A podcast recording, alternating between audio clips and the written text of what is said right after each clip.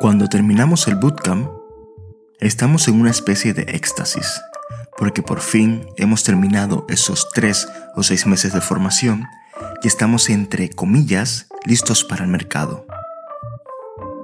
Bienvenidos a otro episodio de Ciudadano UX, donde veremos qué deberíamos hacer en teoría después del bootcamp. Digo en teoría porque cada uno tendrá sus circunstancias y la experiencia será diferente.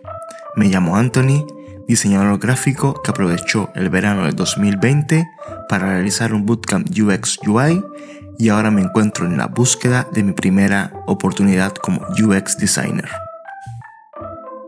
Terminamos el bootcamp y estamos on fire, porque por fin podremos aplicar con todas las de la ley a las diferentes ofertas que encontremos en LinkedIn u otra bolsa de trabajo. Viene el Hiring Week de la escuela, por ende la primera toma de contacto con el mercado real.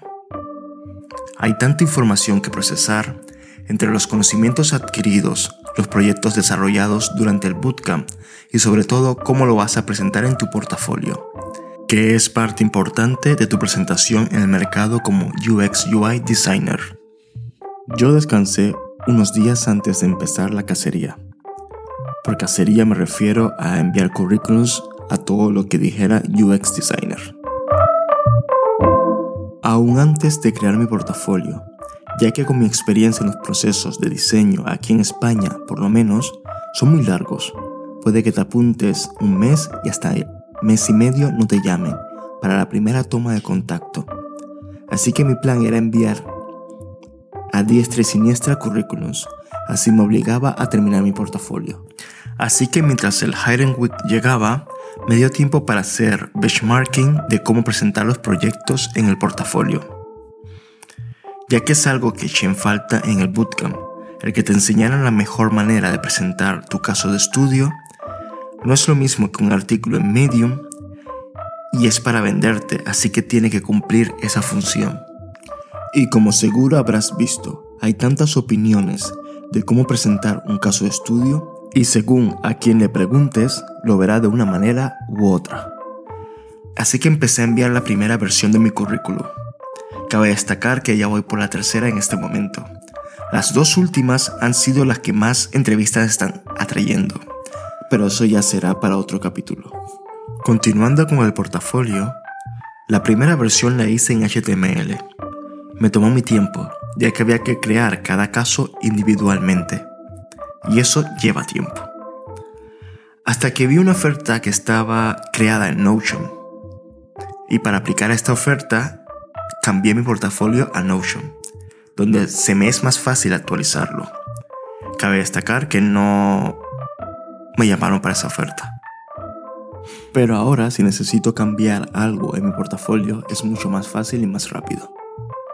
Otra cosa en que me centré fue mi LinkedIn como herramienta de networking ya que este departamento necesitaba y necesito trabajarlo más.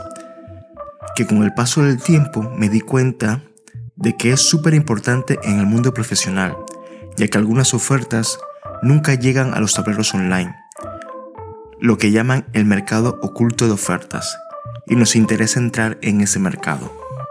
Tómate tu tiempo para asimilar y celebrar que has terminado el bootcamp en cualquiera de sus modalidades. Hay que hacer networking siempre que puedas. Conecta con personas. Y digo, conecta con personas y no solo hagas clic en conectar. Envía un mensaje personalizado, dile el por qué quieres conectar. Al final no se trata de tener muchos números en LinkedIn, sino de contactos reales. Si tienes conocimientos de HTML y CSS, crea tu propio portafolio.